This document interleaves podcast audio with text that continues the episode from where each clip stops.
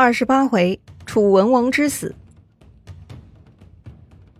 上回咱们说到，楚文王在外打仗的归途上生病去世了。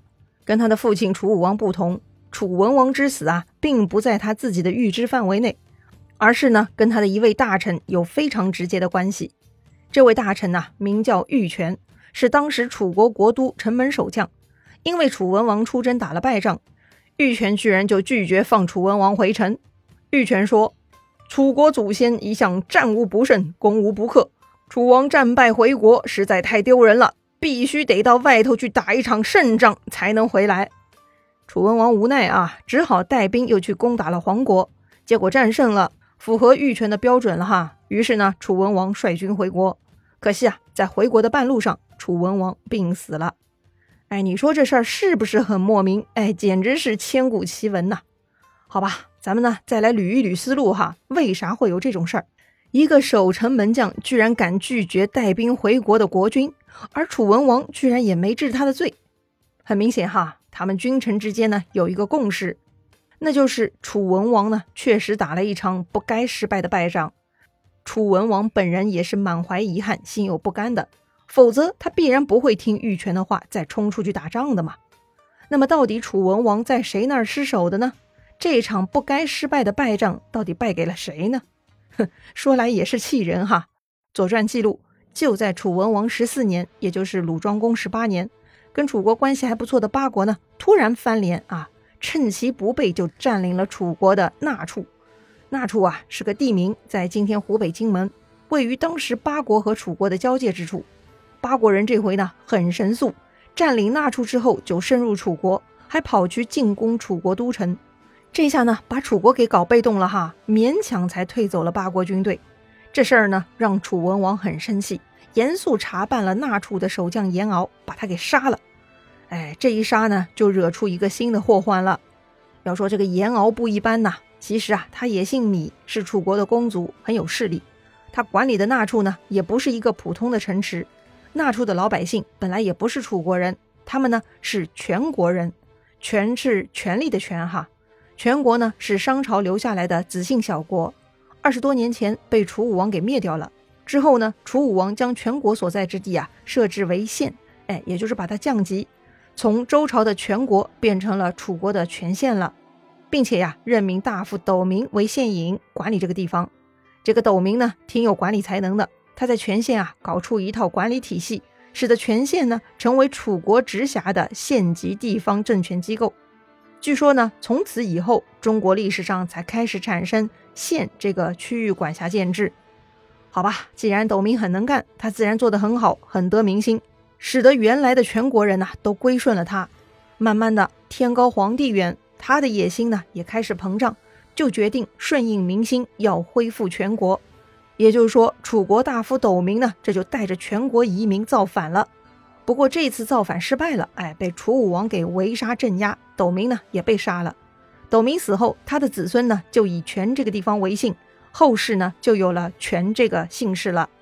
这次镇压之后啊，楚武王为了防止这群人再作乱，就把所有权县的人呢就迁移到了那处，同时任命楚国贵族严敖去那里管理。结果呢，这回八国人突袭，严敖反应不及，没有组织好抵抗，导致那处沦陷。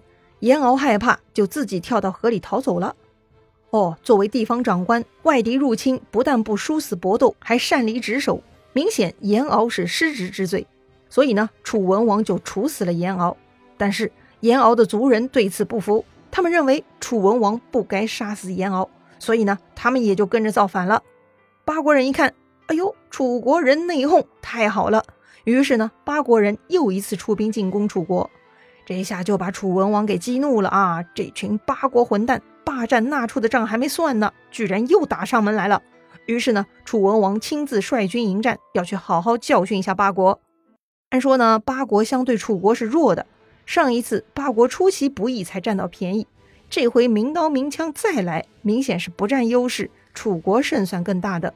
可是奇怪了啊，也不知道是不是楚军太愤怒，还是有些轻敌。总之呢，楚文王居然被八军给打败了，哎，简直就是奇耻大辱啊！打了败仗，楚文王一肚子郁闷，只能灰头土脸，带着残兵回国。没想到呢，还被手下官员玉泉挡在国都城门之外，吃了一个大大的闭门羹。玉泉教训了一通楚文王，楚文王很憋屈哈，但是呢，他也觉得玉泉的话有道理。算了，还是教训一下黄国，挽回一点颜面吧。于是呢，楚文王带着疲惫之师又去攻打黄国了。果然啊，瘦死的骆驼比马大。虽然楚王此刻状态很差，但是呢，还是打败了黄国。好吧，这下可以凯旋而归了吧？可结果呢，悲催了。楚文王打败了黄国，凯旋途中居然突发疾病死了。啊！听说楚文王死了，那个逼他打仗的玉泉也傻了。于是玉泉将楚王安葬之后，也跟着自杀了，让人将自己埋葬在楚王的墓前，准备到地下为楚王守门了。要说呀，这回楚王之死确实跟这个傻乎乎的家伙有关系哈。但是呢，楚国上下没人觉得玉泉有罪，反而啊，大家都称赞玉泉忠义，因为大家都觉得楚王征伐黄国，找回颜面是正确的。哎呀，真是颜面累死人呐！在这儿呢，《左传》还介绍了一个玉泉的故事哈。这个人劝谏国君的方式非常过激，也是很罕见的。那还是楚文王早年的时候，哎，当年他受到西国国君的鼓动，楚文王曾经进攻蔡国，还俘虏了蔡哀侯，把蔡哀侯带到了楚国。当时蔡哀侯呢也很愤怒哈，哎，不就是多看了两眼小姨子吗？居然西侯这个死鬼敢串通楚国来攻打自己，蔡哀侯呢在楚国也是骂声不绝。哎，这就惹怒了楚文王，差点啊，楚文王就让人把蔡哀侯啊丢到大锅里给炸了。啊，把蔡哀侯给炸了，这怎么行呢？楚国插手中原，哎，得拿出大国的样子。抓了蔡国国君没关系，但是如果残忍杀害，哎，会让中原诸侯害怕的。那以后就别指望人家归附了呀。所以呢，最好的办法就是善待俘虏，从而建立良好形象。以便于今后结交其他中原诸侯，玉泉呢就拿这些话去劝谏楚文王，但是楚文王盛怒之下根本不听啊，他坚持要把蔡哀侯这个混蛋给油炸了。耿直的玉泉见楚文王固执己见，眼瞅着大错即将铸成，玉泉就急了哈，他呢居然一咬牙，拔出身边的佩刀，一个箭步冲上前去，他就拿刀架到了楚文王的脖子上，他怒气冲冲地说。我宁可与您一同去死，也不愿见您失信于天下诸侯。哇塞，这一位玉泉似乎情绪管理很有问题呀！与其说这是劝谏啊，不如说是威胁了。这可真把楚文王给吓坏了，连忙命人撤下油锅，哎，撤销油炸蔡哀侯的命令哈。也没等楚文王清算玉泉，这个玉泉呢也已经知罪了。见油锅已撤，蔡侯获赦。这个玉泉就丢下刀子，跪倒在地，说道：“大王能听臣的建议，是楚国之福，但为臣者胁迫君王，罪当万死。”于是啊，这个玉泉呢就请求文王处置自己。楚文王是个有脑子的国君啊，他知道玉泉一根筋，脾气率直，哎，就没跟他计较。可是玉泉不干了，他对楚国是忠心耿耿的。用刀子逼迫国君，虽然出于无奈，但也是大逆不道。于是呢，就在那个当场，这个玉玉泉就索性操起佩刀，砍掉了自己一只脚，作为自裁谢罪。在场的人，包括楚文王在内，大家都看呆了。这么一来，楚文王是更坚信玉泉的忠心了啊！还令人呢将玉泉这只砍下的脚供奉于太庙，作为自己不纳谏的警示，时刻提醒自己要纳忠言。哎呀，这事儿啊闹得有点不好看，但是结局却算得上完美。